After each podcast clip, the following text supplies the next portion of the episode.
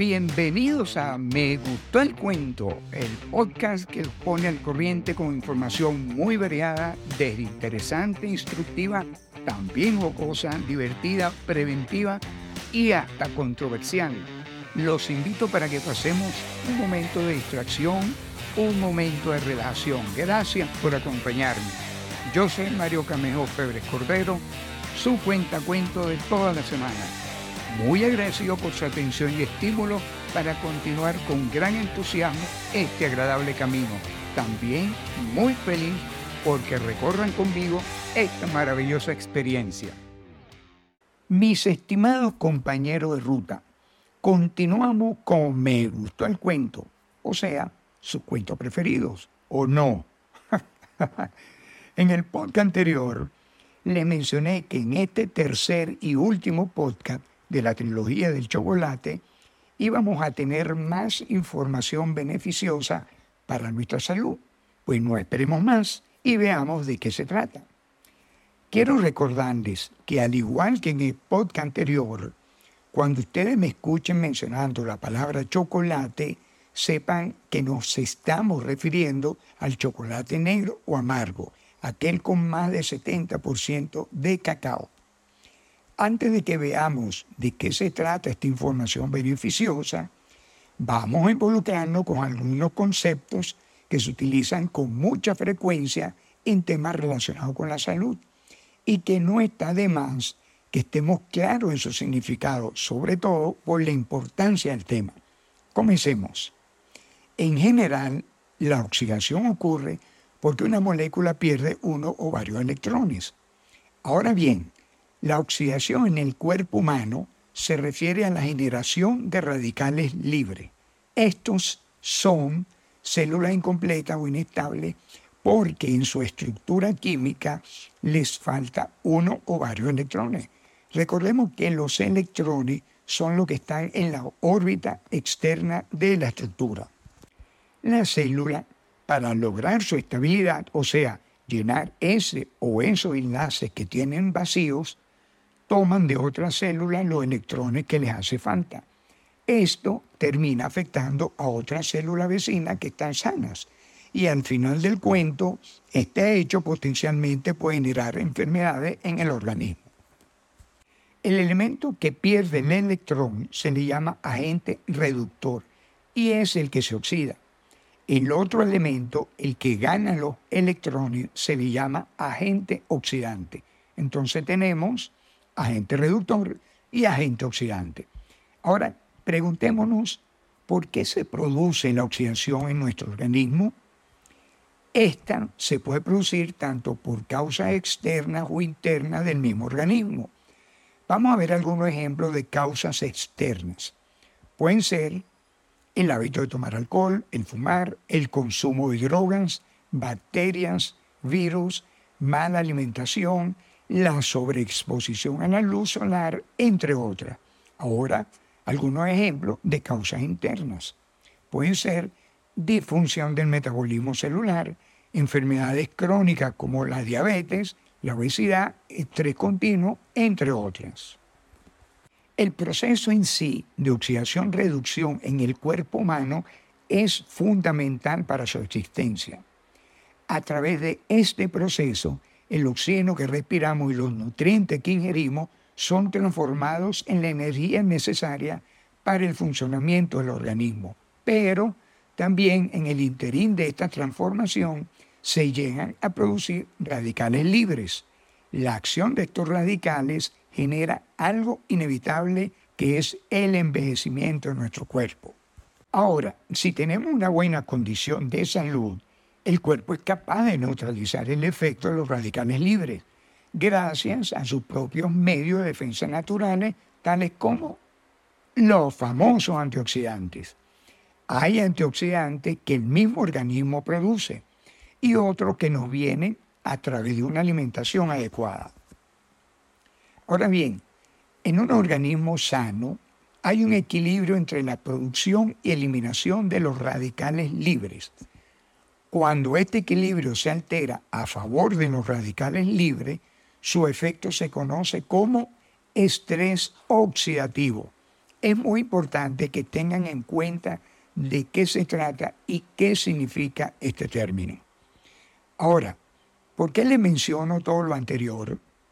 Se lo menciono por la sencilla razón de que muchas enfermedades o patologías en el ser humano se originan, entre otras causas, justamente por el estrés oxidativo.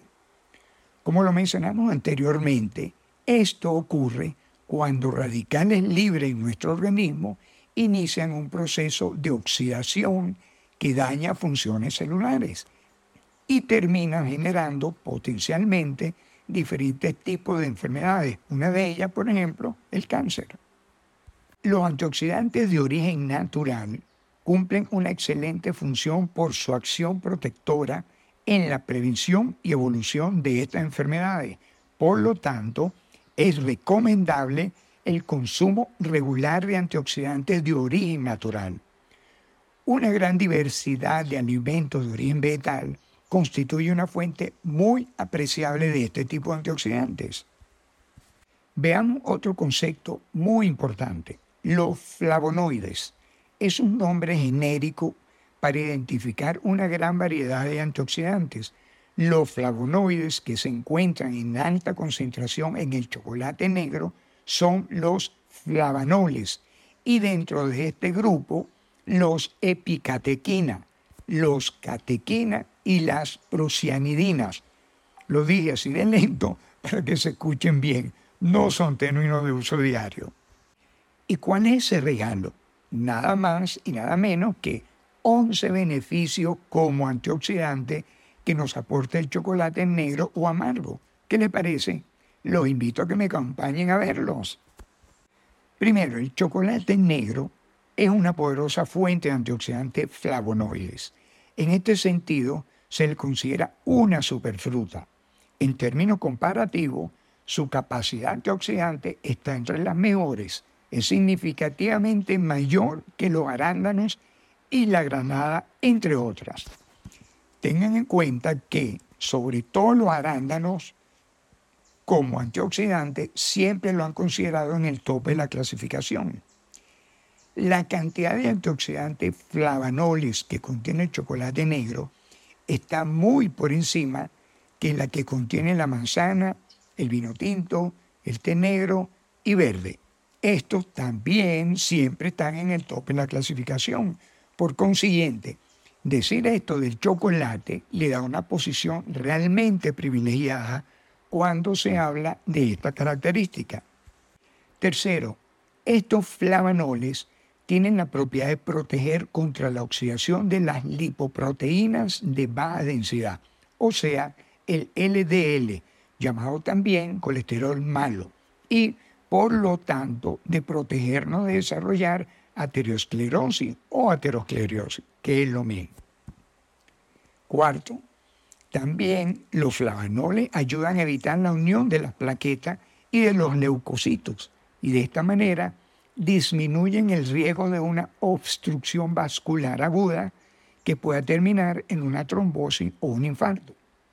Quinto, otra propiedad que tienen los flavanoles del chocolate negro es que reducen el riesgo de que se disminuya la producción de óxido nítrico, un radical libre cuya función primordial es ser el principal agente vasodilatador. Sexto, según estudios dirigidos por el doctor David Canfield del Centro de Psicofarmacología de la Universidad de Swinburne en Melbourne, Australia, y publicado en la revista Fisiología y Comportamiento, cito, los, los flavanoles del cacao pueden ayudar a la gente a hacer las tareas cognitivas de manera más eficaz. Cierro la cita. Séptimo, atención los que sufren de presión arterial alta. Escuchen esto, mucha atención. El chocolate amargo también ayuda a reducir la presión arterial como consecuencia de la mejora del flujo sanguíneo producido por la acción vasodilatadora derivada por el aumento en la producción del óxido nítrico. ¿Y que es el óxido nítrico? Sencillamente, el principal agente vasodilatador, como lo mencionamos anteriormente.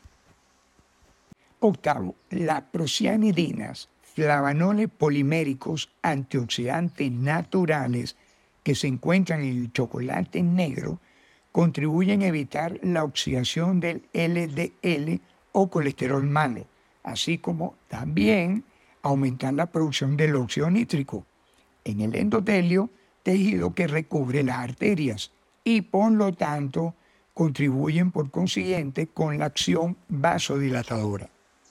Noveno, otro efecto de mucha importancia de la actividad de la procianidina es que ayudan a controlar los niveles de insulina en la sangre y por ende a prevenir la diabetes. Décimo, una investigación en la Universidad de Londres sobre el efecto fotoprotector del chocolate rico en flavonoides versus el chocolate vendido normalmente en los supermercados comprobó que la cantidad de radiación ultravioleta necesaria para el enrojecimiento de la piel se duplicaba en aquellos que comieron el chocolate rico en flavonoides. En otras palabras, tardaba mucho más tiempo en ponerse roja la piel. Demostraron que el consumo regular del chocolate negro protege la piel de los efectos dañinos de los rayos ultravioleta. También mejora la, la apariencia de la piel. Y onceavo, como hemos visto con anterioridad, los flavanoles antioxidantes naturales que contiene el chocolate negro mejoran la circulación sanguínea, permitiendo a su vez una mejor irrigación sanguínea al cerebro. Por lo tanto, mayor cantidad de oxígeno, mejorando el rendimiento cognitivo y disminuyendo el riesgo de demencia. También se han visto resultados muy favorables por esta razón en pacientes con enfermedades de Alzheimer. Y entonces, ¿qué le parecieron esos beneficios? Maravilloso, ¿verdad? Como dicen en las radios, información de última hora. y en verdad que a última hora me topecé con ella, finalizando mi investigación para este podcast. Atención con esto. Esta es una información de extrema importancia para, como muchos de los escuchan, seguramente tendrán de mascota algún animal, sobre todo algún perro o gato, pongan atención con esto. No les den chocolate, repito, no les den chocolate, y menos aún chocolate con alto porcentaje de cacao. Porque, como ya le había mencionado en el primer podcast de esta trilogía, el chocolate contiene teobromina, sustancia similar a la cafeína, y esta, la teobromina, genera modificaciones bioquímicas en el cuerpo y como consecuencia de su lenta metabolización en animales, les terminan resultando tóxica. Incluso a baja dosis produce signos clínicos y a dosis más altas, según el peso del animal, puede llegar a ser letal. No está de más y por el bien de su mascota, sugiero consultar con su veterinario sobre el particular. Y ahora sí, no podemos irnos sin contarle algún otro dato curioso sobre el chocolate. Por ejemplo, hay deportistas, sobre todo aquellos de alto rendimiento, que en su dieta incluyen una o dos onzas de chocolate de alto contenido de cacao, o sea, el chocolate negro o amargo, por su alto contenido de óxido nítrico, magnesio, potasio y flavonoides. Otro dato simpático, con seguridad, el chocolate de alguna forma y manera ha sido parte de la utilería de muchas películas.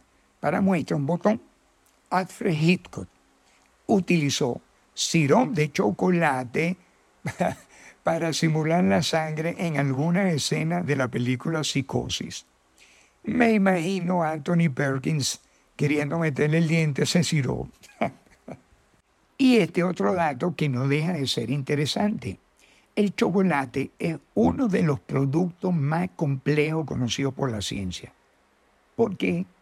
Porque nada más y nada menos que posee entre 300 y 600 compuestos de sabor y aroma, mucho más que el vino, que posee apenas 200 compuestos de este tipo.